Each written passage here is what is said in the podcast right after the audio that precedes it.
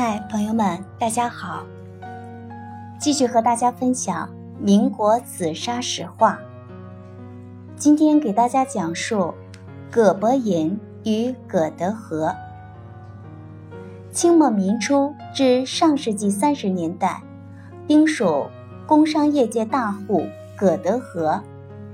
该店先在丁山以烧窑、开窑货行起家，再在上海开窑货店。葛德和深号之后，在上海购地造房，并造一里弄约承德里，还计划以后开葛德和宁号、京号、金号等等。葛德和实力雄厚，先后经四代人努力经营，在一户的资产计百万元，堪称宜兴县东南乡实业界首富。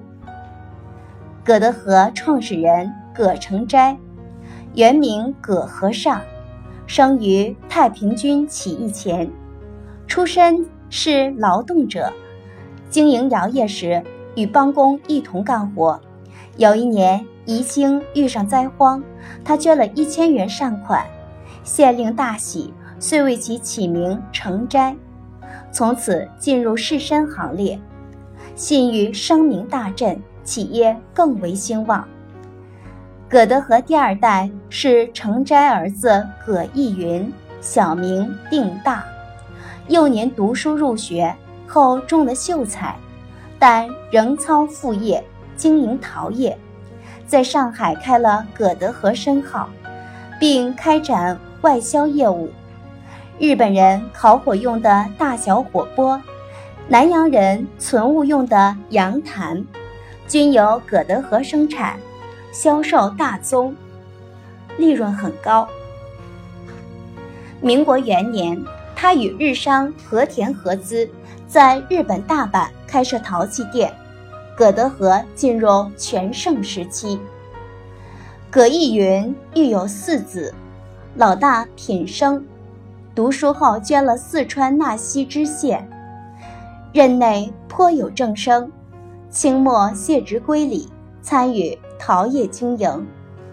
老三科生中年早逝，老二百生在上海发展业务，老四全生祝父在丁山烧窑开行。这是葛德和第三代，后继有人，后来居上。民国十年后，葛义云、品生、百生父子先后去世。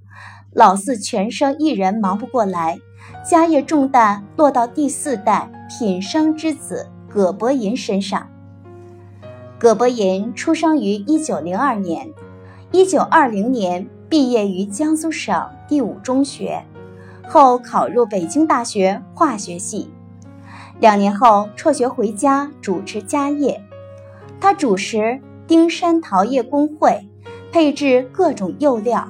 购置新式球磨机，开设专业釉料厂，大力发展新产品，试制了琉璃瓦和耐酸化工管件，还试制了火钵、围棋否、水底、花盆等远销日本，使宜兴陶器发展成工业、建筑、家用、观赏等多门类的陶瓷工业。葛伯银从业后，完成了由祖父叔建造的大批住宅、宗祠和上百间厂房。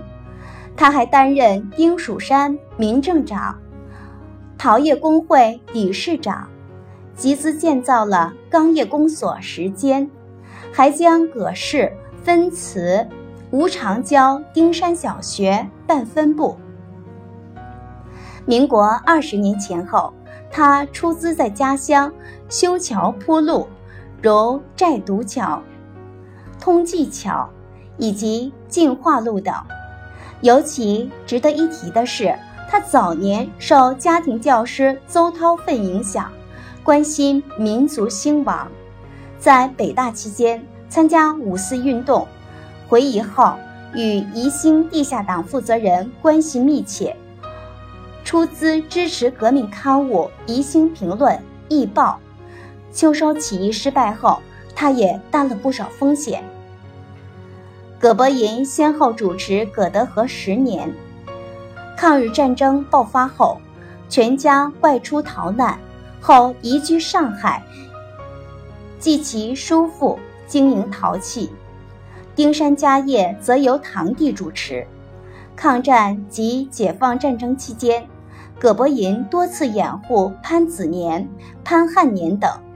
解放后，他被选为区人民代表，任区工商联税务委员会副主任委员，积极参加中国民主建国会活动。